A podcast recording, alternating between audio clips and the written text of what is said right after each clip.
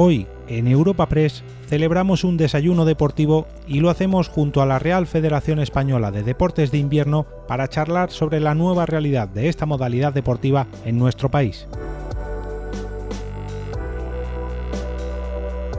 Es un placer recibir en este encuentro a Paula Fernández Ochoa, responsable de Mujer y Nieve de la Real Federación Española de Deportes de Invierno, Regino Hernández, medalla de bronce en los Juegos Olímpicos de Pyongyang 2018 y a Juan del Campo, olímpico también en los Juegos Olímpicos de Pyongyang 2018.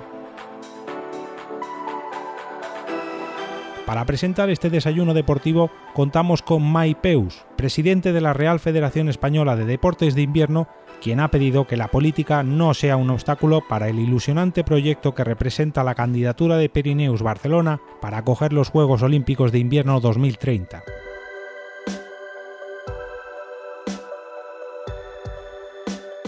Bueno, realmente es, triste que, pongamos por encima el problema político al problema deportivo, pero es la, es la realidad. Eh, yo me voy a, referir al tema, tema técnico y tema deportivo. Mi primera experiencia como federativo fue en Pyeongchang y te puedo asegurar que lo que vi en Pyeongchang estamos perfectamente capacitados y preparados para hacerlo en España, pero perfectamente.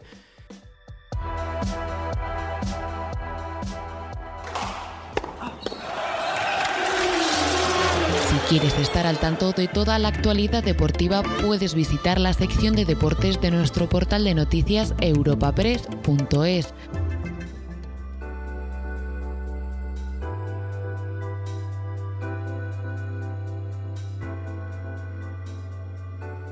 Autoridades, personalidades, amigos de la nieve de España, muy buenos días a todos.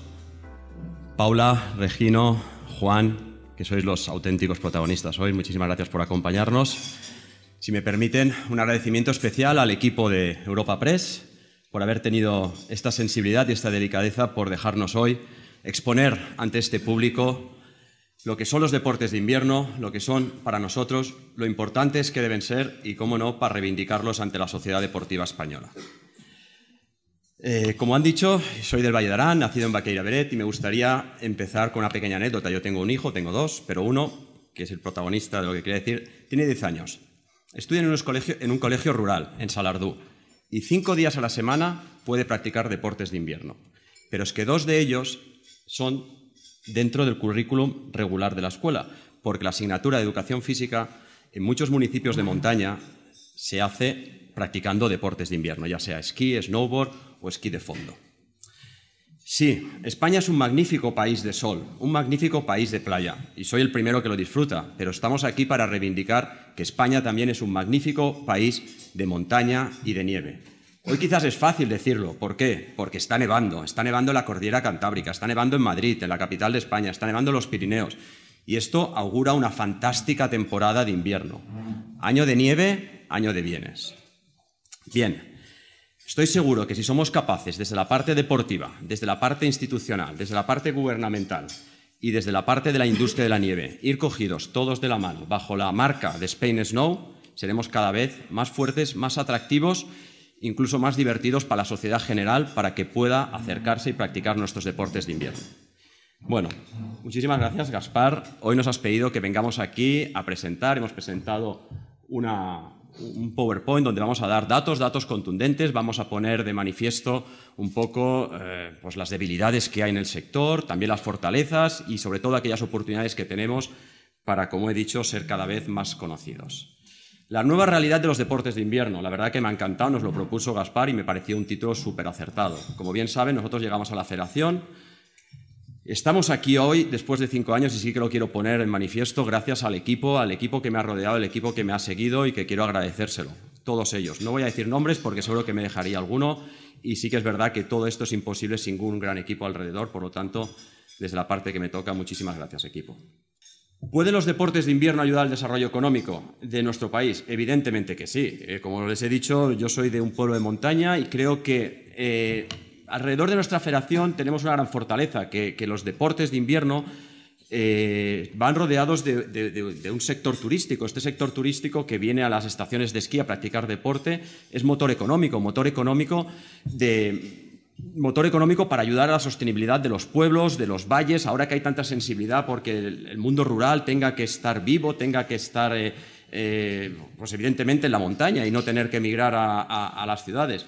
Pues evidentemente creo que si somos capaces de aunar esfuerzos, desde los deportes de invierno podremos ayudar a que a la economía rural sea cada vez más, más potente. Y vamos a intentar demostrarlo con datos. Llegamos a la federación el año 2014 con una visión y con una visión muy clara. Nuestra misión y sigue siendo la misma después de cinco años, la, de sustentar y liderar todo el desarrollo deportivo de nuestros entrenadores y de nuestros deportistas desde la base hasta la alta competición, como no puede ser desde otra manera desde la Real Federación Española de Deportes de Invierno, pero sobre todo con una visión, una visión que tiene un punto comercial, un punto, pues sí, eh, de marketing, ¿no? Hacer que los deportes de invierno sean cada vez, como he dicho, más atractivos, más divertidos y más cercanos a la sociedad. Si logramos eso, haremos que cada vez haya más esquiadores, las estaciones de esquí, más practicantes, las estaciones de esquí que son un socio eh, evidentemente perfecto para nosotros. Eh, los tendremos contentos y lograremos de alguna manera que cada vez estos esquiadores puedan ir a los clubes y si al final llegan a la Real Federación Española de Deportes de Invierno, pues mejor para todos, objetivo, objetivo conseguido. Evidentemente nuestro plan estratégico eh, tiene tres patas, las tres patas del taburete que siempre decimos que es la, excelencia deportiva, el desarrollo deportivo y la excelencia en la gestión y la organización. Unos datos eh, que, nos, que, nos, facilita la, la TUDEM, la Asociación de Estaciones Españolas. En España tenemos 35 estaciones de esquí. Un año bueno, y este seguro que lo superaremos, estamos cerca a los 6 millones de jornadas de esquí. Eh, repito, seguro que este año lo superaremos. Y mm, el año pasado las estaciones de esquí facturaron más de 125 millones de euros. Eh, España junto con Italia, un dato curioso, pero somos aún de los pocos países en Europa que en porcentaje estamos aumentando el número de esquiadores. Bien, pero sí que es verdad que tenemos muchos deberes por hacer. Aquí un pequeño gráfico de lo que puede ser el mundo del esquí y ese cuadradito pequeño de la esquina es a donde nosotros llegamos, ¿no? al mundo federado. Y realmente eh, tenemos que ser más insistentes en poder eh, transmitir la importancia que tiene una federación en el mundo del deporte y más un deporte como el nuestro, que, como repito, eh, mueve una gran, una gran masa turística y del esquiador de a pie. ¿no?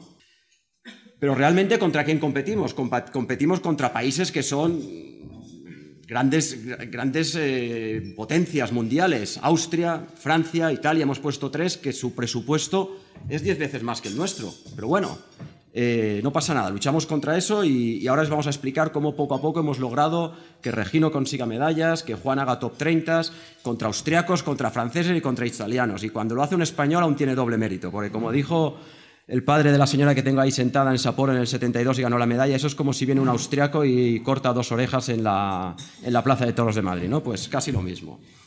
Más con menos, esto es una realidad, son datos. El ciclo olímpico de Sochi el presupuesto directo que llegó del Consejo Superior de Deportes comparado con el de Pyeongchang fue un 36% menos. Y si comparamos el año 2011 con el presupuesto del 2017, es el 50% de la subvención ordinaria del Consejo Superior de Deportes. No quiere decir en nuestro presupuesto.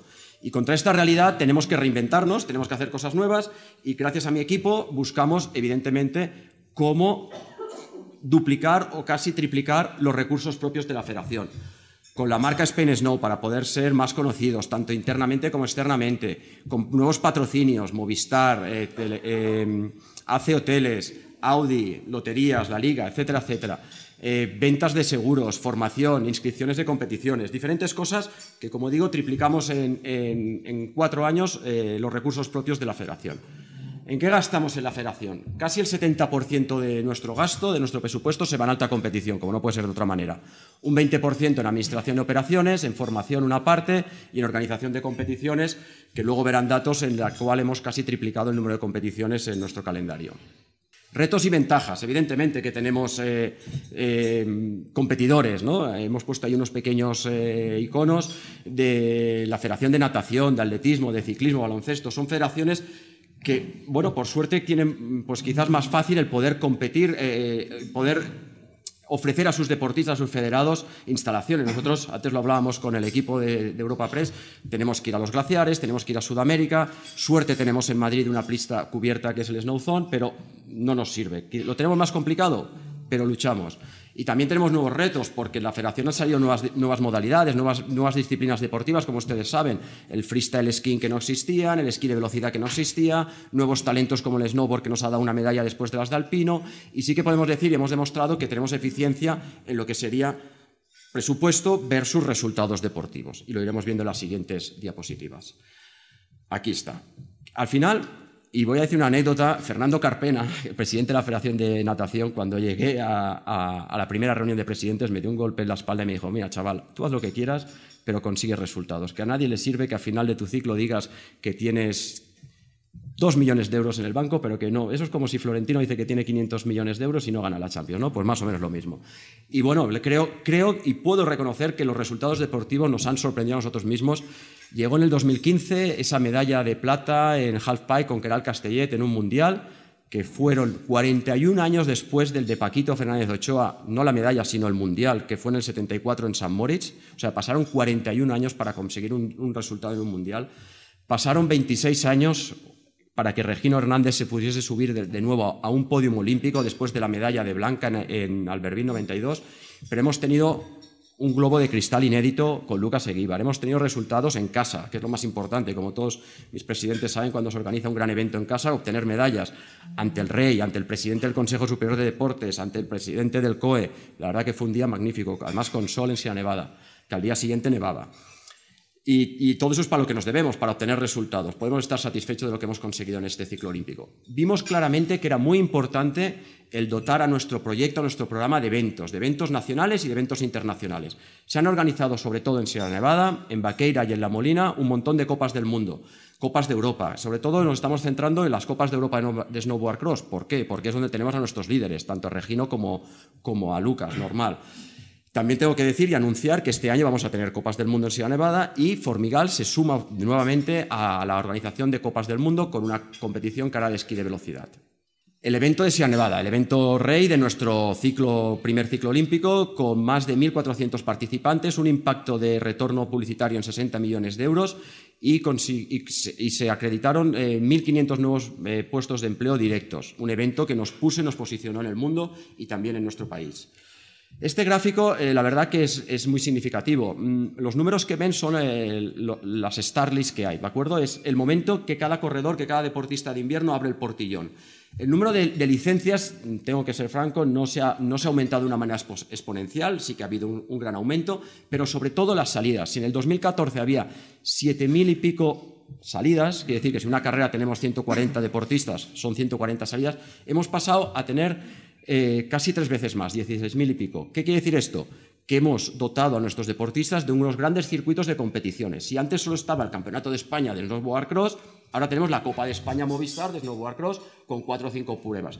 Un mismo deportista con una misma licencia puede competir. Eso hacemos, vuelvo a, a reiterarme, a que nuestros deportes sean más atractivos. Área económica, ¿cómo la tenemos la situación? Bueno, sí que anunciamos hace poco y puedo decir satisfactoriamente y gracias a, al trabajo muy estricto y muy riguroso del, área económica. Eh, adelantamos cuatro años al fin del plan de viabilidad que teníamos firmado, que deramos en el 2013 con el Consejo Superior de Deportes y con el permiso de Carlos Gascó, les voy a decir que nos sacamos un yugo de encima porque realmente, eh, bueno, pues estar bajo un plan de viabilidad pues no es cómodo para nadie. Eh, tuvimos, teníamos suficientemente liquidez como para, para, subsanar la deuda, para amortizar esos, de manera avanzada esos créditos y también porque claramente teníamos un patrimonio neto que le dimos la vuelta en estos cinco años de menos 600 y pico mil euros a positivo, que me parece que está alrededor de los 400.000 y evidentemente los recursos propios, como les decía, han pasado de 675.000 a 1.700.000 euros. Pero también la situación económica no es fácil, tenemos una incertidumbre política en el país, es difícil tener un presupuesto a largo plazo, nos encantaría tener un presupuesto al ciclo olímpico, que mis compañeros que veo aquí de federaciones nacionales no paramos de reivindicarlo, pero evidentemente se está trabajando y me consta desde el Consejo para que pudiese ser así. Sí que es verdad que estamos trabajando en el ADI, eh, ayuda al deporte de invierno, que es un plan para los deportes de invierno que estamos trabajando estrechamente con el Consejo Superior de Deportes para que nuestros deportistas, para nuestros eventos, nuestra federación pueda ser considerada como evento de excepcional interés público y podamos aprovecharnos de esas, eh, digamos, eh, ventajas fiscales que nos puede ofrecer y ser más atractivos para nuestros patrocinadores. La situación del deporte, que al final es lo que nos interesa a todos. Hemos pasado a triplicar los días de entrenamiento de nuestros deportistas. Los hemos aumentado en un 320%. Hemos pasado de tener nueve deportistas en las estructuras deportivas a 38. Y como pueden ver, modalidades como el freestyle, que no existía, han pasado a entrenar 450 días. Los números también son evidentemente así porque hay más días de entreno y más deportistas, como comprenderán. Creímos muchísimo en la visibilidad, la importancia que tenía la comunicación para nosotros. Llegamos a la federación invertimos mucho en el departamento de comunicación. Eh, las redes sociales no existían en nuestra federación, no eran ni flojas ni, fuertes, que no existían. Entonces, también una oportunidad que, nos dieron para, crecer rápidamente. Pero el retorno en medios en el 2018 se acercó a 53 millones, en el 2019 alrededor de 33. Tenemos unos seguidores eh, en cómputos globales de los deportistas y de la federación cerca a los 400.000 seguidores. Incidimos mucho en esa oportunidad que nos dan las redes sociales para promocionarnos. Criterios de selección. Sí es verdad que bueno, eh, teníamos que optimizar recursos. Somos una federación pequeña, nuestro presupuesto no es más de, que, de los 3, 3 millones y medio de euros, por lo tanto, creímos que teníamos que gastar en aquellos deportistas que tuviesen o una proyección de futuro en jóvenes o talentos que en el momento están dando ya los resultados deportivos que se merecen. No podíamos malgastar el dinero. Y un dato curioso, realmente, pues se dio en los Juegos Olímpicos de, invierno de Pyeongchang que el 15,4% de nuestros participantes, eh, participantes españoles olímpicos obtuvieron medalla contra el 5,6% de los deportes de verano en Río. Por lo tanto, relación inversión-deporte creo que, muy justificada.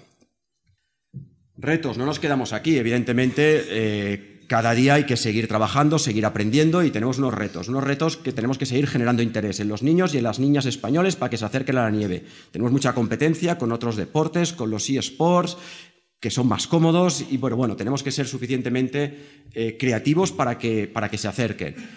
Cambiar las estrategias, evidentemente, cada día tenemos un plan estratégico, pero este plan estratégico de los deportes de invierno está vivo, se tiene que adaptar a la sociedad.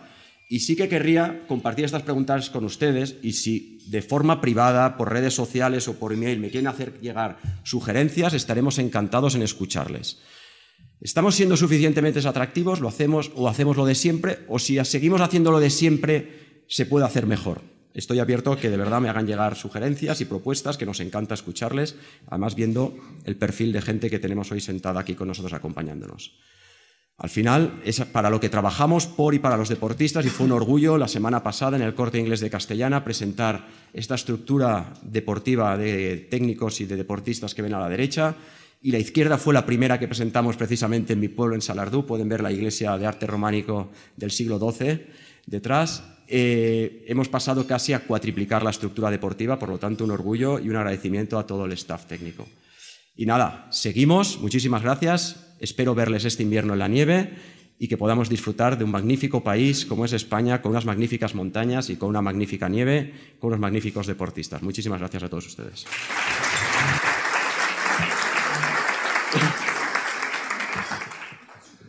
Bueno, buenos días a todos y bienvenidos a esta nueva convocatoria de los desayunos deportivos. Hoy es un día de emociones. Uno de nuestros queridos patrocinadores, Loterías, inaugura oficialmente la Navidad desvelando cuál será el anuncio de la lotería del 22 de diciembre, que siempre, por lo menos a mí, me llega al corazón. Como también nos emocionó hace un año y ocho meses, Regino, cómo pasa el tiempo, bueno, Regino o el hijo de Regino, porque tu aspecto ha cambiado un poco, un fortachón ceutí criado en Mijas que pudo ser un hispano de balonmano, pero que hizo historia con una tabla 26 años después de la medalla de Blanca Fernández Ochoa. Blanca, está aquí su sobrina, que fue una de las pioneras del imparable empuje actual del deporte femenino en España, y Blanca, que como dijo Paula, fue y es leyenda, y por favor les pido un aplauso para Blanca Fernández Ochoa.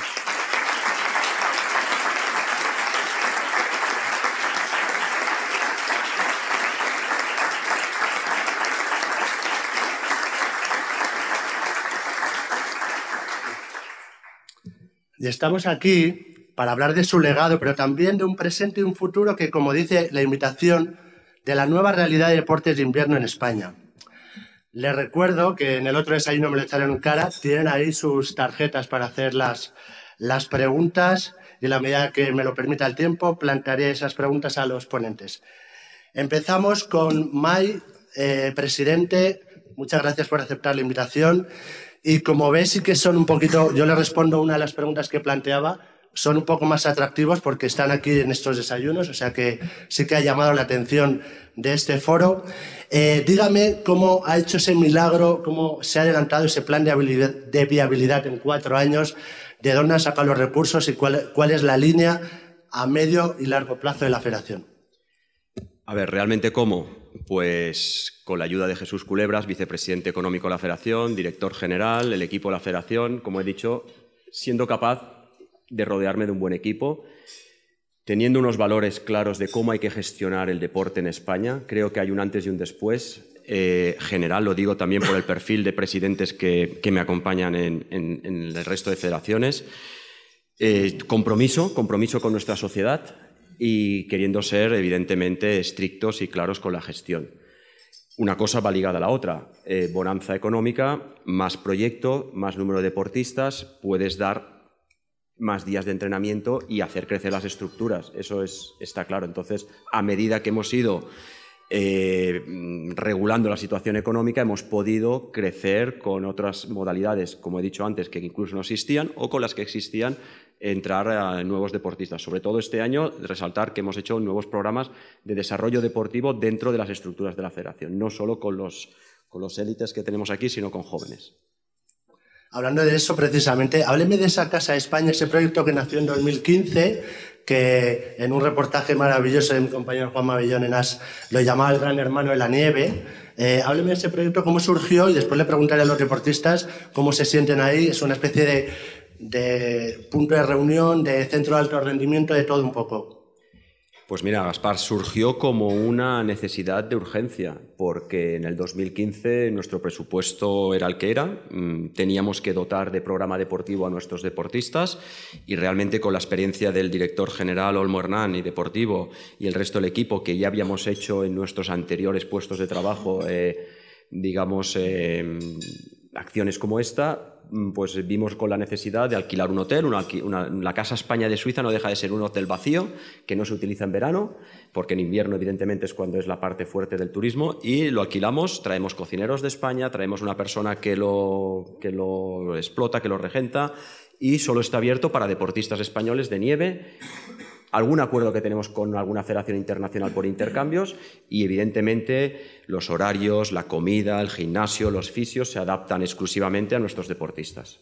Ahí la que manda es otra Paula, ¿no? Paula Vila, he leído, ¿no? Exacto, le llamamos la, directora del Gran Hermano. Bueno, pues de Paula a Paula, a su izquierda, Paula Fernández Ochoa, que aparte de, como dice ella, de sentirse orgullosa de ser hija de, es una persona bastante formada, es eh, abogada, es deportista, la podemos encontrar dando clase en una universidad, en, un máster, siendo speaker, eh, corriendo el maratón de Nueva York y me han dicho que, va a preparar la Titan de Ser en dúo mixto. Eso me han dicho, no sé si es verdad o no, Paula. A ver, los retos me apasionan. Ese creo que todavía no lo habíamos hablado, pero no lo descarto sin duda. Bueno, Paula, eh, ha habido múltiples reconocimientos y llamadas a tu por lo que pasó con tu tía. ¿Cuál te ha conmovido más? ¿Cuál sería el mejor homenaje que crees que Blanca le gustaría que se le hubiera hecho? A ver, estamos muy agradecidos, toda la familia, y desde luego quiero compartirlo con vosotros una vez más porque nos llegó cariño de todo, de todo el mundo. Y además igual de gente anónima, de gente que había compartido pues, vivencias con ella, hasta gente que simplemente la seguía, la conocía y la quería. Y desde luego yo creo que Blanca, pues ahora que descanse en paz, nos estará viendo y estará agradeciendo muy mucho todo lo que en persona no puede estar compartiendo, pero, pero todo nos llegó y de verdad que, que ha sido muy duro, un desenlace fatal, pero estamos muy agradecidos por cómo respondisteis todos y los medios también, desde luego, que lo hicisteis con mucho cariño, mucha delicadeza y una vez más gracias. Bueno, una vez que habla bien de los medios, que siempre nos está metiendo caña por eso, Por eso. eh, como decía antes, eh, May, dentro de esa eh, reorganización de la federación y de esa profesionalización de la gestión, llegó tu incorporación en junio de este año para eh, llevar el departamento o ser responsable de Mujer y Nieve. ¿Qué proyectos, qué, en qué están metidos ahora mismo para impulsar ese, ese, encargo que te ha dado la federación? A tengo la suerte de haberme incorporado a un equipo muy profesionalizado que tiene desde luego el área de mujer y nieve como eje estratégico. Con lo cual es cierto que al ser una junta directiva con una sensibilización muy grande en este, en este proyecto o en este cometido, pues las cosas, para mí, desde luego, desde la responsabilidad que, he asumido, me lo pone más fácil. Tenemos alineados a los objetivos estratégicos de la federación, como la excelencia deportiva, la profesionalización y, desde luego, la, la mejora también en la gestión, pues queremos darle mucho más promoción a la mujer, que tenga más visibilidad, que podamos optar a las becas. Por ejemplo, el año pasado tuvimos becas de mujer y nieve universitarias, que desde luego lo que consiguieron es que estudiantes em, pudieran hacer prácticas con los equipos nacionales y desde luego en Casa España también. Y desde luego desde ahí em, aumentar o promocionar aún más estamentos como son de técnicos y de, staff, ¿no? de mujeres, que yo creo que es donde tenemos que apostar fuerte. Bueno, pues seguiremos después preguntando a Paula, pero bueno, como Paula también es una experta en planes de negocio y marca personal, no sé si le tienes que dar algún consejo en imagen de marca a la persona que tienes a la izquierda o al hijo de la persona que tienes a la izquierda, que es Regino. Se ha, moderado, ¿no? Un poco. Está muy guapo. A ver, Regino, como experta o consultora en marca personal, sí debo decir que tiene una marca muy potente muy auténtica, que desde luego em, transmite mucha fuerza y, ahí poco le puedo aconsejar porque creo que, queda da gusto verle. Y es cierto que yo creo que al ser un referente en el deporte es inspiración para muchos niños y desde luego orgullo para muchos amantes del deporte, ¿no? de, verle que ha conseguido tantos méritos y lo que le queda. Yo creo que sí que tiene que asumir más, si cabe, la responsabilidad y el honor que es llevar los colores que lleva porque desde luego puede potenciar mucho más los valores propios del deporte y con un talento como tiene él y una fuerza como tiene él, yo creo que lo tienes muy fácil, pero va por el buen camino y yo creo que en esa línea. No va por mal camino con esa tercera medalla olímpica española, que por cierto, Regino, te agradecemos que, que presida esta, esta mesa hoy, la medalla olímpica. Pues voy contigo, Regino. Eh, lo primero de todo, ¿qué tal estás? Porque te lesionaste precisamente en entrenamientos a finales de septiembre nos estabas comentando antes ahí en un pequeño corrillo que todavía te queda un poco para volver. Cuéntanos cómo estás físicamente. Bueno, pues la verdad que bastante bien. Ayer justo tuve la revisión con el médico. Eh, las dos fracturas de, de, las vértebras ya están soldadas. Eh, ya puedo empezar pues poco a poco a hacer ejercicio de movilidad para recuperar esa movilidad perdida después de un mes y medio. Y la mala noticia es que la muñeca, el escafoide, todavía no ha terminado de soldar y todavía me quedan tres semanitas con, con la escayola, así que tendré que todavía que, esperarme un poco para, para ponerme al 100%. Bueno, lo hemos visto antes en las imágenes, esas emocionantes imágenes de tu bajada aquel 15 de febrero en el Snowpark de, de Pyongyang. ¿Te levantas por la noche y sueñas aún con esa bajada? ¿Cómo te ha cambiado la vida? Aunque tú dices que no te ha cambiado, pero evidentemente algo te ha cambiado. A ver, eh, como persona sí que es verdad que no, no, me ha cambiado. Sigo siendo el mismo de siempre. Muchas veces incluso tengo que pensar realmente el significado que ha tenido esa medalla para todos, ¿no? Ya no, no solo para mí personalmente, sino para el deporte español, que después de tantísimos años pues haya llegado otra medalla en deportes de invierno, en los cuales la gente siempre dice que es un deporte minoritario en España, que para mí no lo es porque cualquier Navidad o fiesta en la cual vas a una estación, siempre está la estación llena de gente, tanto haciendo esquí como snowboard. Eh, ha sido algo increíble, ¿no? Eh, soñar, pues sigo soñando cada día, esa bajada cada vez que la veo, como, como me decía, por ejemplo, Juan después de verla, se me siguen poniendo la piel de gallina. Eh, es algo que, que, es histórico y que llega a ser el sueño de cualquier deportista que compita en un, en un deporte olímpico. Todavía, todavía a lo mejor pensarás que, que, hay alguien que te persigue, que no se habían caído los rivales, ¿no? Bueno, eso me lo preguntan mucho, si, si sabían el momento Vaya, no soy original. si en el momento ese de justo después del salto se sabía que se habían caído y la verdad es que sí lo sabía. Eh, yo me guío mucho por, por, los sentidos y el que más suelo utilizar es el oído el, para saber si están cerca de mí o si me van a entrar por el interior, etc. Y me di cuenta de que los tres habían caído. Y ahí fue donde dije de dar el último empujón y no acomodarme con ese bronce para intentar adelantar al que tenía delante, que era el australiano. Y no pudo ser, pero, pero bueno, eh, fue algo que, fue increíble. Bueno, el otro día estuvisteis en el corte inglés, lo mencionó antes el presidente con ese acuerdo que tenéis con el corte inglés. Y bueno, veo aquí justo enfrente a Jaime del corte inglés. No sé si se han dado cuenta del acuerdo que han firmado, porque para hacerte un traje a ti hay que gastar un poco de tela. ¿eh? Bueno, yo creo que les va a salir más a cuenta hacerme un traje que invitarme a comer, la verdad. O sea que dentro de lo que cabe han, han hecho bien, han hecho bien. Bueno. Pues está la broma. Seguimos aquí con Juan del Campo. Juan del Campo, por cierto, los, los palilleros, como os llaman los, los riders, os lleváis mal con ellos, ¿no?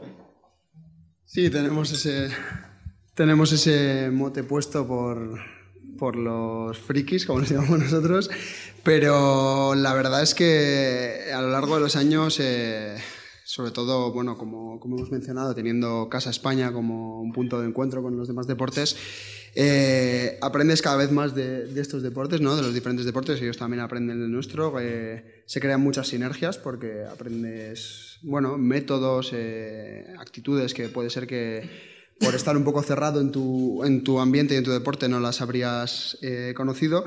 Y sobre todo yo creo que valoramos más los otros deportes. ¿no? En cierto modo, los palilleros siempre habíamos visto a los frikis como vagos y los eh, frikis siempre nos habían visto a los palilleros como, como palilleros, todo en, en esa... Sí, como garrotes. Y, y bueno, eh, compartir entrenos y ver, eh, ver el nivel de sacrificio y de esfuerzo que requiere cada deporte ¿no? en, en, su ámbito, cada uno en lo suyo, pero al final cada uno tenemos necesidades distintas, te enseña a valorar ¿no? bueno, a, valorar ese deporte y a incluso a, apasionarte, ¿no? Yo le estaba diciendo a Regino eh, cuando, cuando han puesto su llegada a meta, a mí se me han puesto los pelos de gallina, a mí se me, se me ha puesto la piel de gallina porque para mí ese momento fue casi como si hubiese, como si hubiese ganado yo esa medalla. Al final eh, son, deporte, son deportes individuales, pero en muchos momentos estás ahí como equipo.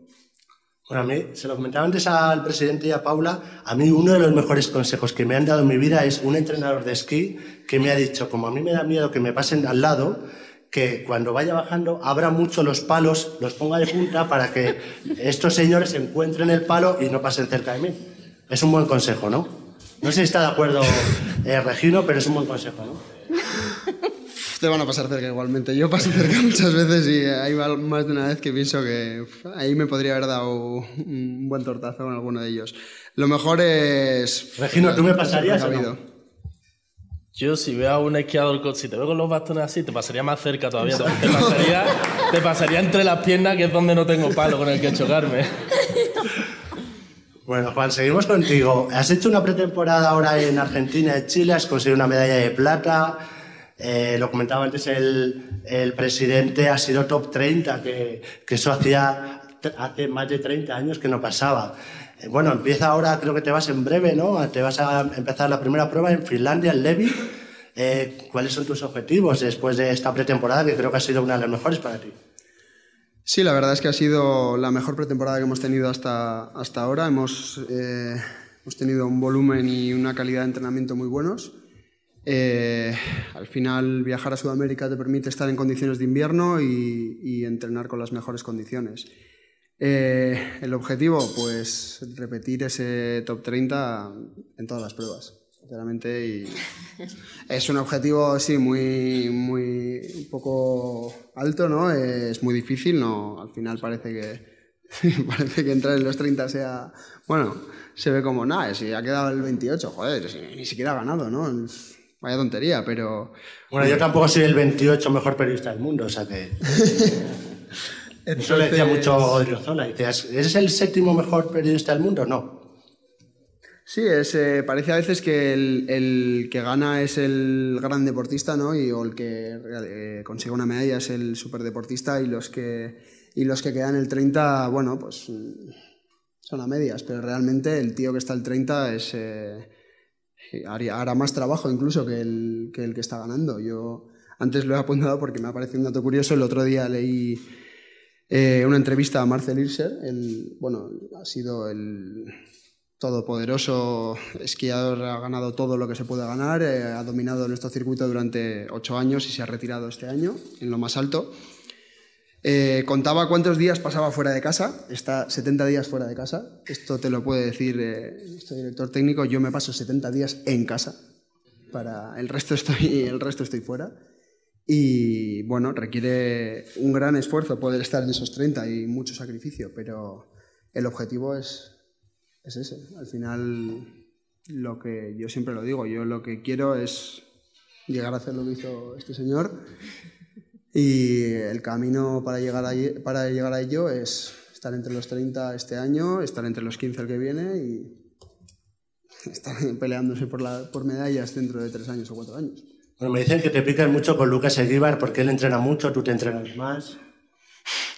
Yo, de hecho, el problema que he tenido durante muchos años ha sido el sobreentrenamiento, pasarme de rosca, ¿no? Porque siempre lo digo, es muy difícil pedirle a un deportista que, que no, tienes que descansar más. Ya, pero muchas veces el deportista lo que quiere es, eh, lo que tiene metido entre ceja y ceja es ganar las carreras, es ser mejor que el otro. Y a mí siempre me han inculcado que las, que los, los objetivos o las, las, grandes cosas se consiguen a base de trabajo. ¿no? Lo del talento está muy sobrevalorado. El talento es una cosa que has tenido una facilidad para hacer algo y, y tienes una facilidad, ¿no? pero con talento no se gana nada. No somos muchos los que tenemos el talento. Vamos a seguir con el presidente. Eh, presidente, eh, hablaba antes usted de dotar de eventos deportivos. Eh, Barcelona 92 fue el gran impulso para el deporte español. Se está hablando otra vez de una candidatura olímpica en el caso de los deportes blancos, de la candidatura Pirineos-Barcelona. Es una pregunta, no es muy buena el contexto actual, el contexto político. ¿Tiene sentido una candidatura con este enfrentamiento, desgraciadamente, entre el Gobierno central y Cataluña y, desgraciadamente, por la detención del secretario general de Deportes de la Generalitat por un presunto desvío de fondos a la candidatura?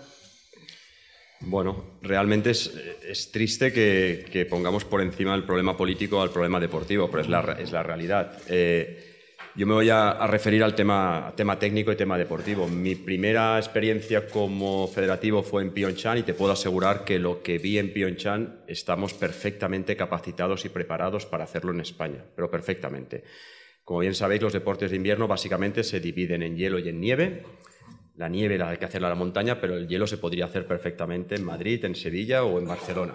Entonces, la marca Pirineos Barcelona es muy potente, realmente. Barcelona todos sabemos que es una ciudad eh, vanguardista, cosmopolitana, mucha tradición deportiva y tiene los Pirineos cerca. Los Pirineos el mundo de la nieve sabe que tiene una deuda con los Pirineos. No sé si será el Pirineo francés, el andorrano o el español, pero unos Juegos Olímpicos caerán. Y tenemos eh, ahora mismo esa combinación súper potente de marca Pirineos Barcelona, con el vicepresidente del Comité Olímpico Internacional, Juan Antonio Samarán, hijo, eh, muy animado para que esto pueda ir adelante. Entonces, si somos capaces de eh, vencer los problemas internos que tenemos como país, estoy seguro que una candidatura de invierno tiene todo su sentido. Primero porque, porque nos ayudaría a dar ese impulso definitivo como lo hizo Barcelona con los deportes de verano.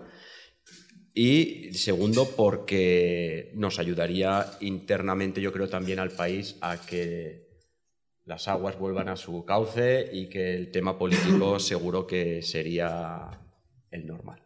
No sé los deportes de invierno, imagino que sí, aunque le apuntaba usted antes eh, el nombre de Juan Antonio Samarán, que dijo que existen posibilidades reales, el vicepresidente del COI, es verdad que es español, pero en las candidaturas de verano es muy importante esa cohesión, esa, esa, eh, esos partidos políticos que vayan de la mano. Aquí, desgraciadamente, eso parece que no hay esa cohesión entre instituciones. Así es, es que lo has dicho perfectamente. Nosotros poco podemos hacer desde nuestra parte, sino aprovechar este momento para hacer un llamamiento a las instituciones políticas, tanto catalanas como españolas, para que eh, tengamos sentido común en Madrid y SEñ en Cataluña, como se suele decir, y que piensen en deporte y sobre todo mm, porque creo que tenemos un momento histórico. Se están aliando el Comité Olímpico Internacional, el español Alejandro Blanco, eh, acompañó y lideró al presidente del Barça en un acto que hizo la sociedad civil catalana. No había ningún político para reivindicar los deportes de invierno como Juegos Olímpicos. eh, la sociedad catalana española está diciendo que sí, que los quiere, puede ser eh, factible, por lo tanto, por favor, que los políticos no nos pongan palos entre las ruedas para poder avanzar en este ilusionante proyecto para la nieve y el hielo. Le formó una pregunta que, hace mi compañero Paco Grande, otro histórico que ha narrado todas las gestas del deporte blanco. Para usted, eh, Maipeus, situación del biatlón y el caso de Victoria Padial, ¿qué ocurre? A ver, realmente yo creo que tenemos aquí a Regino, a Juan. Eh, creo que no procede hablar ahora mismo de una deportista que no está en nuestras eh, estructuras. Eh, la contestación oficial sería por la noche. Tenemos aquí al director deportivo que Paco muy amablemente después te podrá contestar. Pero creo que ahora tenemos otros protagonistas que no tienen que estar eclipsados por una persona que no está ni siquiera en las estructuras deportivas de la federación. Vale, otra, eh, esa pregunta es mía. Eh, una persona que sí que está en la estructura de la federación también ha denunciado una falta de apoyo económico, que es eh, Keral Castellet, diploma olímpico, y ha anunciado que no va a disputar la Copa del Mundo. ¿Cuál es la postura de la federación? Totalmente correcto. Con Keral sí que vamos a hablar de lo que haga falta, no más faltaría. Mira, nos reunimos, nos reunimos con su representante, que tengo que decir que es el cuarto representante en cinco años que nos reunimos de ella. Eh, porque los va cambiando a menudo. Eh, bueno, Keral nosotros eh, es la única persona que heredamos cuando entramos a la federación una, una, manera de trabajar diferente a la que estamos acostumbrados. Nosotros todos estos deportistas están dentro de una estructura, bajo las órdenes de un director deportivo, se suben a la furgoneta, al avión, van a entrenar donde dicen sus entrenadores y Keral desde el 2010, de los Juegos Olímpicos de Vancouver, con la federación, con nuestros antecesores, firmaron o acordaron una forma diferente de entrenarse. La federación le dota de un presupuesto y ella se entrena por su cuenta. A nosotros nos sorprendió cuando hizo las declaraciones, porque cada año con el mismo presupuesto ha competido en Copa del Mundo. Evidentemente, ella reivindica más presupuesto, nosotros estamos dispuestos a llegar a un buen acuerdo y os puedo asegurar que la semana pasada nos reunimos personalmente con su representante. Mañana viene Keral a recoger el premio que le ha otorgado la Real Federación Española de Deportes de Invierno en la gala que tendremos eh, mañana en el Snow Zone como mejor deportista mujer del año 2018. Las relaciones con ella son correctas, son buenas, pero evidentemente... Mm, cuando se gestiona una federación no podemos contentar a todos, sino también lo haríamos mal y hay discrepancias. También las hubo el año pasado con Regino y con Lucas que no les gustaba el esquiman y resulta que ahora es el mejor esquiman del mundo, ¿no? Regino más o menos. Entonces, quiero decir, son cositas... Más o menos. Son cositas... más o menos. Son cositas que pasan. Bueno, se la ha tatuado, creo que se lo iba a tatuar, no sé si lo tatúa al final o no. Ese era otro. Ese, es el, ah, el, italiano, antiguo, el, italiano, que, el que le ayudó a conseguir la medalla. Pero con Keral, de verdad os lo digo, que, que seguro que llegaremos a un acuerdo y es una grandísima deportista, trabaja muchísimo, pero lleva un plan deportivo paralelo a la federación. Paso a la izquierda para Paula. Tengo otra pregunta de pago grande para usted, pero se la formularé después. Eh, Paula, el papel de la mujer en el deporte conociéndote con lo reivindicativa que eres, ¿cómo está la federación en ese aspecto? Ahora que no te oye el presidente, si se cumplen los protocolos, ¿hay suficientes mujeres en la federación? Ahora que no me oye.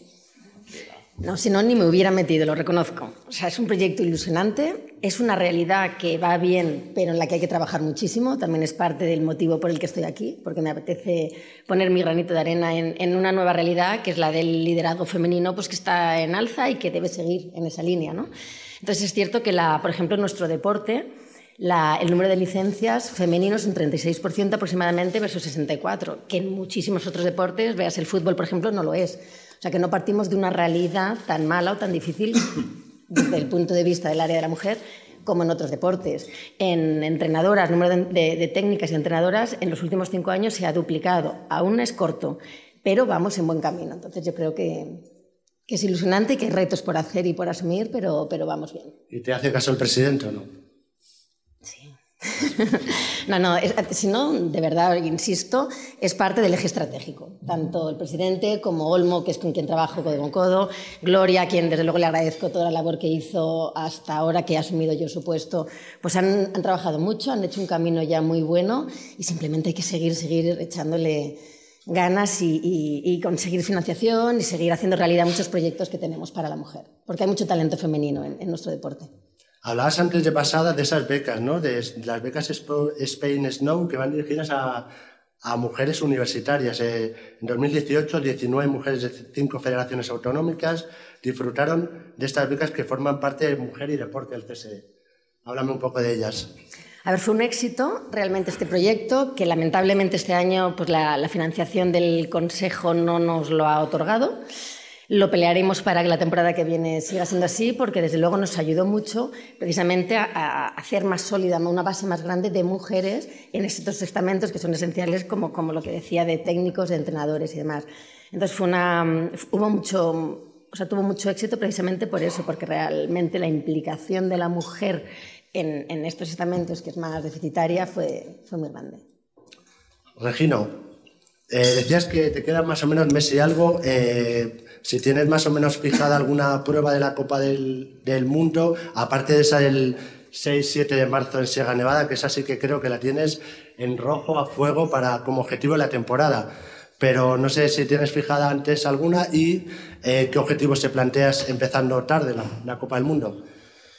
Bueno, eh, de momento no está todo claro, pero probablemente las dos primeras pruebas que son a mediados de diciembre me las pierda porque obviamente después de un mes y medio totalmente parado por el tema de la espalda, pues hay que recuperar un estado físico para, para poder soportar pues, una posible caída, un posible choque, etcétera, para no volver a lesionarme. Y obviamente Sierra Nevada es mi objetivo este año. Eh, compito en casa, tengo una espinita ahí del Mundial Individual con, con, esa caída que tuve en octavos de final y en la que obviamente la, la prueba por la que me voy a preparar más, más concienciadamente. Bueno, eh, una espinita, pero ganaste la plata con, con Lucas en 2017. Por, sí, eh, la espinita pues sobre todo por el individual. Obviamente al día siguiente pues pude quitarme un poquito de esa espina con, el, con la competición por equipos con, con Lucas, que fue una, una competición excelente pero claro, en el individual eh, había hecho el tercer mejor tiempo detrás de Voltieri y de Lucas y sabía que estaba ahí, que era pues el tercero más rápido, que podía estar luchando por una medalla y en octavos de final sufrí esa caída que me dejó fuera, entonces esa es la espinita que, que tengo bien clavada. No, hablando de Lucas, abanderado Lucas Eguíbar, toda la prensa hablando de él, no hablamos de Regino Hernández y tú estarías pensando, dice, vais a enterar si la voy a liar yo. A ver, yo, yo en cada entrevista siempre lo dejaba claro. Eh, yo sabía cómo estaba preparado, sabía que había tenido una pretemporada muy buena, que físicamente no era mi mejor momento, pues estaba muy tocado de la rodilla, pero, pero exceptuando eso, que hizo un trabajo muy bueno junto con el fisio Mati, que me estuvo toda la temporada vendándome la rodilla antes de cada, de cada salida a la nieve sabía que podía hacerlo bien. Eh, yo iba con la intención de, luchar por el oro, que muchas veces pues hay que ir a por el oro para conseguir el bronce. Y, siempre lo decía, que sabía cuál, cuál era mi sitio, sabía la posibilidad que yo tenía. Obviamente, pues Lucas venía de hacer mejores resultados, era el abanderado, todo el mundo lo tenía en el punto de mira. Y sinceramente creo que eso a mí pues me, me vino bien porque podía ir más relajado a la competición, no tenía esa presión que, por ejemplo, Lucas pudo tener de, que todo el mundo estaba pendiente de él porque era como la, opción más realista de, medalla. ¿Ahora sí que sientes esa presión? Sinceramente, no. Eh, soy una persona que no me importa mucho lo que piensen los demás. Yo voy a lo que voy, hago mi trabajo y saldrá lo que tenga que salir. Si tengo mejor suerte o peor suerte, pues ya es otra cosa, pero siempre intento centrarme en mis pensamientos, en saber yo cómo estoy físicamente y mentalmente para, para cada competición y no, no, me dejo influenciar por, por lo que puedan pensar los demás. Pero sí que ves que el propio Juan lo comentaba antes y los que vienen detrás, Mar Roure, Bernard Rivera, Aina Gomariz, que sí que te miran de una forma diferente. Pues puede ser, yo, claro, imagino que en ese aspecto sí. Eh, ya lo vimos cuando cada vez que vamos a cualquier prueba de, Copa España, que están allí eh, todos los niños que están en la misma modalidad, que todos te miran con una cara de ilusión. Eh, pues como ves en la tele, que mira a cualquier otro niño, a un futbolista, a un jugador de la NBA, a Mar Márquez, a Rafa Nadal, etcétera, y ver esa ilusión en la cara de los niños, sobre todo en los más pequeños, es lo que más te llena, pero cuando ya tienes a alguien que está justo detrás tuya, pues como en este caso los que han mencionado, Marroure, eh, Bernat, etcétera, ver que están ahí, que tú eres el punto donde quieren llegar y saber que a lo mejor un consejo que tú le des para ellos es algo muy grande, que les ayuda mucho y que les motiva, eh, es algo que, también gusta mucho. ¿Y qué, qué consejo le das? Pues principalmente que, que entrenen mucho. Eh, yo peco de eso y la verdad que sí que me doy cuenta que, que es un gran factor dentro del deporte, sobre todo mi modalidad para evitar lesiones dentro de lo que cabe. No es lo mismo tener una caída y estar fuerte y que el músculo sea el que absorba toda, todo el impacto de esa caída a que no haya tanto músculo, por ejemplo, y sufran ligamentos, sufran huesos, etcétera. Entonces eso es un detalle muy importante y para mí lo principal en nuestras carreras es la cabeza, tener, saber utilizar la mente, eh, no dejarte llevar pues, por esos momentos de nerviosismo, etcétera, y estar siempre bien centrado. Juan, eh, va a ser una temporada diferente, grandes ausencias en el, en el Mundial, Lindsey Vonn, Premio Princesa Asturias se ha retirado, eh, también Marcel Hister, eh, Aske Lunes Vindal, va a haber un relevo generacional en, el, en el Mundial. ¿Qué, ves, eh, qué pronósticos haces tú del Mundial, de la Copa del Mundo? Y bueno, tu objetivo que repetías antes, que era conseguir muchos top 30. Bueno, al final, eh, efectivamente hay un relevo generacional, ¿no? Se están acabando, bueno, han acabado las carreras de, los grandes deportistas de los últimos años. Eh, suele ser un año, el, Mundial después de los Juegos Olímpicos, el año de Mundial después de unos Juegos, suele ser en el que muchos deportistas eligen retirarse. Y bueno, pues este año hemos tenido, nos ha tocado el gordo, se han ido todos, se han ido casi todos los, los grandes. Entonces, bueno, sigue habiendo una competencia altísima. Eh, en, el, en, los hombres, Hirscher dejó el listón muy alto. Eh, ha empujado a casi todos a, llegar a un nivel de, perfección y de, no poder fallar que, bueno, que se está viendo, ¿no? Y incluso el año pasado ya se vio un cambio generacional, se ve como, como hay jóvenes talentos que están entrando muy fuerte y, directamente en Solden hemos visto como, como, uno de los noruegos que tiene, no sé si tiene 20 años o 19 años, se metió el sexto. Entonces iremos viendo cómo cómo gente va escalando posiciones y, bueno, sinceramente espero estar entre, esas personas. Em, también, como ha dicho, me ha gustado mucho lo que ha dicho Regino de, de, cuando estás con gente más joven. En mi caso, eh, somos tres personas de, mi edad en el equipo, ¿no? Que, que, somos los que tiramos del carro un poco. Y, al final eh, está muy bien el poder transmitir a los jóvenes esa, esa experiencia, ¿no? Estamos en Estamos en unos deportes en los que la manera de, el, como dicen, se dice en inglés, el know-how, la manera de, saber dónde estás, en el circuito en el que estás, la carrera en la que estás, cómo interpretar la nieve, el tiempo, etcétera, es muy importante y muchas veces es lo que, es lo que te hace fallar. ¿no? Entonces, poder transmitir ese tipo de cosas a, a los jóvenes, el, cómo tiene que hacer una serie de cosas, ¿no? Decirle, haz esto, no hagas como hice yo, yo la cagué en, tu, en su momento, porque es así, ¿no? Eh, aprendes, de las, aprendes de los errores la mayoría de las veces. Entonces, poder decirle, no hagas esto, que yo lo hice y me salió mal, haz lo otro, pues eh, puede ayudar mucho a, que todos, a que no solo subamos nosotros, sino que todo lo que viene por detrás pueda subir más y mejor. Es una persona concienciada, eh, sobre el cambio climático has dicho, nos ve a todos haciendo slalom en pistas prefabricadas y grandes indoors. Es un poco radical ese, ese, titular, ¿no? la culpa de los periodistas, como siempre. Pero siempre, no, siempre que, lo, siempre que he hablado sobre ese tema, la verdad es que soy un poco pesado con eso, porque siempre me, siempre me ha gustado la naturaleza, siempre me ha gustado el, el bueno, el, el mundo, nunca ha sido muy de ciudad, soy más de campo siempre me he criado en el campo y me entristece un poco ver en qué, en qué dirección va el, planeta. ¿no? Eh, bueno, ya es una realidad, lo sabemos todos, eh, todos somos conscientes de ello.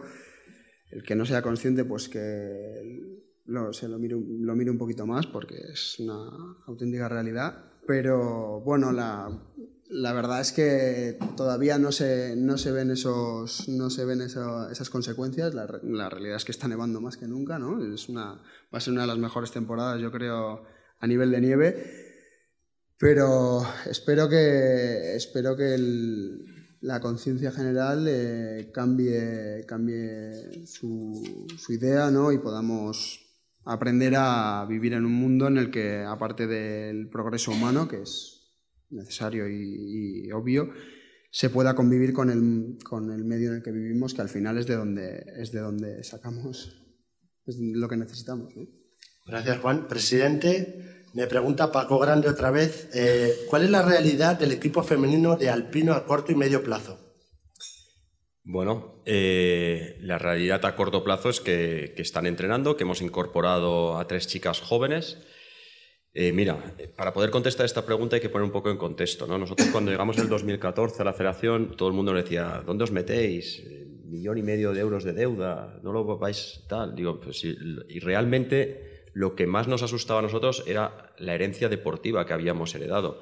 Entre Carolina Ruiz, en aquel momento, ya que hablamos de mujeres y de alpino, que era la única deportista que había en la federación, a la siguiente deportista que podía entrar o que estaba joven, que era Nuria Pau, había o hay 13 años de diferencia. O sea, en 13 años no había deportistas mujeres en alpino, ni buenas ni malas, no había. en el camino habían dejado una de las cosas que a nosotros nos dolió muchísimo y nos hizo quizás también presentarnos a la federación es cómo habían dejado de, dar un soporte de programa deportivo a chicas como Andrea Jardí, que estaba entre las cinco mejores en Copa de Europa, a punto de dar el salto entre esas cosas. Una chica que había entrenado yo muchos años, la había vivido muy de cerca y sabía lo difícil que era crear un deportista. Devolver la deuda ha costado mucho sacrificio y tal, pero se hace. Crear un deportista son muchos años, muchos de los que estáis aquí sois entrenadores o técnicos, lo sabéis, por lo tanto, eso es un trabajo, evidentemente, que lo estamos haciendo. Mejor o peor, pero se está haciendo y se está apostando mucho desde el área de mujer y nieve Creo que los deportes individuales siempre la paridad es bastante igualada, pero es que los deportes de, los deportes de invierno, yo he sido entrenador de 19 años, he tenido niños, niñas y siempre ha sido mm, a nivel de competición, a nivel de dotación de programa, el mismo. Quiero decir, sí que es verdad que ahora mismo nuestras estrellas eh, y punta de lanza son hombres, en el caso de Juan, en el caso de Regino, pero hemos vivido en esta federación los casos de Carolina Ruiz, de María José Rienda, de Blanca Fernández Ochoa y ahora, pues bueno, pues sí, hemos apostado por unas jóvenes, son muy jóvenes, son del año 2000, 2001, 2002. Hemos empezado con ese equipo de desarrollo en alpino, no nos habéis preguntado, pero también en freestyle ski, en fondo o en snowboard. O sea, evidentemente, ninguna duda hay que nosotros creemos tanto o más en las mujeres deportistas que, en los hombres. Estuvo el martes en la presentación de la temporada de invierno de las estaciones catalanas eh, en Barcelona, bajo el lema Proyectamos Futuro. ¿Cuál es la relación de la federación con las estaciones de esquí? Bueno, la relación es, eh, vamos, es eh, sinónimo de socio, de asociación total. O sea, nosotros eh, cuando creamos nuestra primera junta directiva ya pusimos una vocalía de Atudem que la ofrecimos al presidente de la Atudem. La Atudem es la Asociación de Estaciones de Esquí de Montaña Españolas. En aquel momento fue Aureli Bisbe, luego fue María José López y ahora mismo es Jesús Ibáñez, que es el consejero delegado de Sierra Nevada, porque es el presidente de Atudem. Entonces, eh, vamos, eh, son nuestros socios. Como decía antes, nosotros tenemos que entrenar en las estaciones de, esquí españolas. Muchas son privadas, muchas son públicas, pero siempre de una gestión eh, no directamente gubernamental. Por lo tanto, mm, no es que tengamos que pedir favores, sino que tenemos que dar un retorno. O sea, si nosotros hacemos una competición, tenemos un gran eh, mm, área de comunicación que le da un retorno. Pues vamos a ir a Formigal, vamos a hacer esta competición, notas de prensa antes, comunicados después, redes sociales, para que las estaciones realmente vean que con los deportes de invierno, con, con, los, con, los, con los eventos, para ellos también es una oportunidad de publicitarse. Por lo tanto, una asociación muy estrecha y muy cercana. Trabajo constante conjuntamente. Y hablando de esas estaciones, eh, no sé si hay proyectado, ha hablado antes del éxito del impacto económico del Mundial de Sierra Nevada 2017, ¿se ha proyectado alguna otra petición de, de Mundial por parte de la Federación? Mira, en cuanto a eventos, el año que viene, rápidamente, como sabéis, la prueba estrella va a ser eh, otra prueba de circuito de Copa del Mundo de Snowboard Cross en Sierra Nevada, pero vamos a tener un campeonato de Europa de esquí alpino infantil en Baqueira y una Copa del Mundo, también una prueba del Copa del Mundo del circuito de esquí de velocidad en Formigal. ¿El de Baqueira es el trofeo Blanca Fernández Ochoa? No, el trofeo Blanca Fernández Ochoa es una competición FIS del circuito que, que era, hasta ahora era el trofeo Spain Snow y le hemos cambiado el nombre, evidentemente, con la aceptación, el permiso y el y, el agradecimiento. Y el agradecimiento, bueno, eso de la familia Fernández Ochoa. Hablamos muy estrechamente con Lola directamente, que es un poco la portavoz, e incluso vendrá toda la familia a pasar el fin de semana ahí. Creímos muy oportuno con Baqueira Beret. También Baqueira Beret, como sabéis, existe el telesquí Fernández Ochoa desde hace años en su nombre y reconocimiento. Blanca se creó deportivamente hablando en Viella, en el Colegio Juan Mar del momento, por lo tanto, creo que era el lugar en hacer esta competición. Le hemos trasladado de spot a Baqueira para poderla hacer. El de Baqueiras en febrero, el de infantiles, y luego a medio... ¿no? y luego el kilómetro lanzado, que es el esquí de velocidad de Formigal, que aunque no sea un deporte olímpico, pero tendrá también su, público y sus retornos mediáticos seguro. Y a corto o medio plazo, como me preguntabas, estamos trabajando muy estrechamente con la Federación Internacional, la FIS. Ya tenemos asignadas eh, las finales de Copa de Europa de Alpino, que es mm, un gran evento en La Molina para el invierno 2021 eh, pruebas de snowboard cross también en Baqueira y seguiremos, eh, vamos, a, medio largo plazo, sí. Mundiales como tal a la vista, de momento no, pero el momento que alguna estación se anime a pedirlo, ahí estamos nosotros para ir a la Federación Internacional y traérnoslo para España, que tenemos a Eduardo Valenzuela dentro del Consejo Internacional de la Federación Internacional, que nos ayuda muchísimo, evidentemente. Bueno, una última pregunta que me formulan. Eh mis compañeros, en este caso Alberto González Pipe, que los veo ahí a la izquierda, para Peus y Regino. Al parecer en Pekín 2022 habrá equipo mixto de snowboard cross. Teniendo a Regino y a Lucas, ¿se va a trabajar específicamente con alguna chica para buscar medalla? A ver, Regino os podrá explicar lo poco que estuvo con ella, pero compartiendo entrenamiento y lo que podemos decir, y repito, con el nuevo programa de desarrollo deportivo se ha incorporado una chica ya en las estructuras deportivas para poder intentar que haga pareja con Regino o con Lucas en los próximos juegos y muchas jóvenes que están viniendo desde los programas de seguimiento a compartir entrenamientos. Entonces, Regino, no sé si llegaste a, a coincidir con ella, pero esta parte que la experiencia más directa en la nieve te la dejo para ti. yo coincidí con ella tres días, casi en mi pretemporada este año, pero la verdad que, que es bueno el, el saber que por lo menos hay alguien eh, llevamos muchos años desde que lo dejó Ana Amor, eh, que no teníamos ninguna chica en el equipo. En el momento en el que decidieron meter el border cross mixto, pues a nosotros fue un palo, la verdad. Pero bueno, saber que por lo menos hay alguien, eh, sabemos que tenemos unos cuantos años para que mejore su nivel, eh, se le ve que tiene muchas ganas, mucho ímpetu y yo me aventuraría a decir que, sí que podríamos tener equipo, por lo menos para luchar y para intentar estar adelante para los próximos juegos.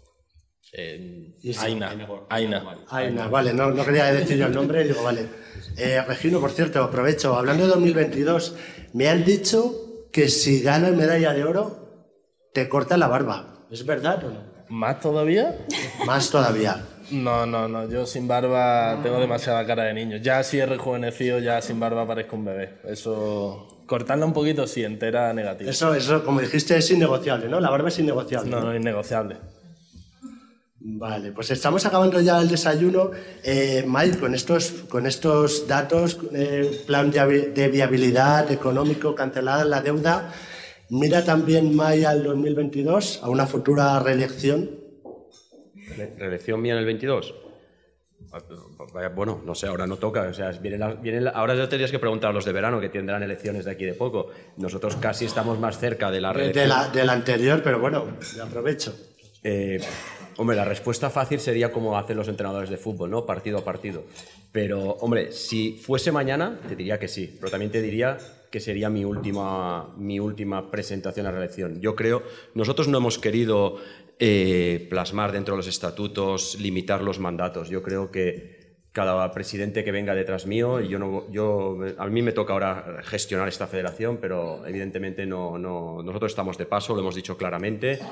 Eh, creo que eh, estar tres mandatos sería lo máximo, más no creo que sea bueno para nadie, menos de dos tampoco, porque el proyecto tiene que, tiene que madurar. Sí que es verdad que nosotros nuestros primeros cuatro años fueron de subsistencia porque poco nos dio para poder eh, desarrollar nuestros proyectos propios.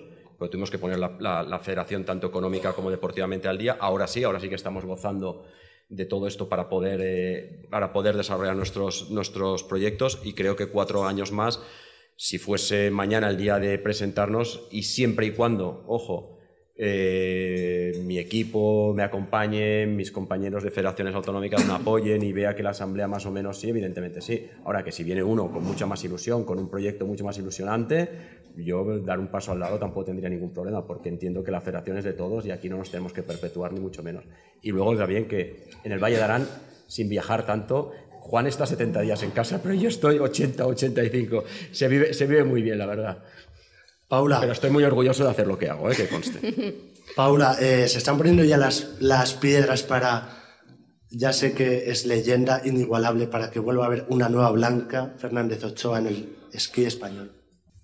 Como ha dicho May, estamos trabajando en ello. ¿no? Es cierto que ha habido un salto muy grande entre Carolina y, y los demás, o Blanca y las demás, pero bueno, yo creo que ahora, por lo que vamos teniendo, hay una buena cantera y a trabajar, como dice Juan. ¿Qué es, lo que, qué es lo que se ve? Porque claro, nosotros no hemos ido, ¿qué es lo que se ve en esa casa de España, es, esos futuros talentos y qué es lo que se augura viendo, viendo a esos deportistas allí? Ah, yo creo que hay mucha ilusión, tanto femenino como masculino. Evidentemente, ellas también se inspiran en Regino, se inspiran en algún otro compañero del equipo. O sea, yo creo que el talento, aunque lo diga yo está mal, pero no tiene género. Y está claro que se trabaja en equipo y ver pues la huella que ha dejado que ha dejado referentes como es verdad que en este caso hablábamos de Blanca inspira mucho motiva mucho y sobre todo yo creo que hay un gran respaldo de la Federación en ayudarles a conseguir sus sueños. Bueno pues muchas gracias a los cuatro. Como les avancé iba a ser un, día de emociones. Muchas gracias presidente Paula Regino Juan. Eh, por compartir esta realidad de los deportes de nieve les deseo una feliz celebración mañana de esa gala de tercera gala creo que es de los deportes de, de nieve en Madrid Snow Zone y sobre todo mucha suerte para el futuro. Y a todos ustedes les veo el próximo miércoles en estos desayunos para celebrar los 40 años del Movistar y sus equipos predecesores y como siempre, buenos días y buena suerte.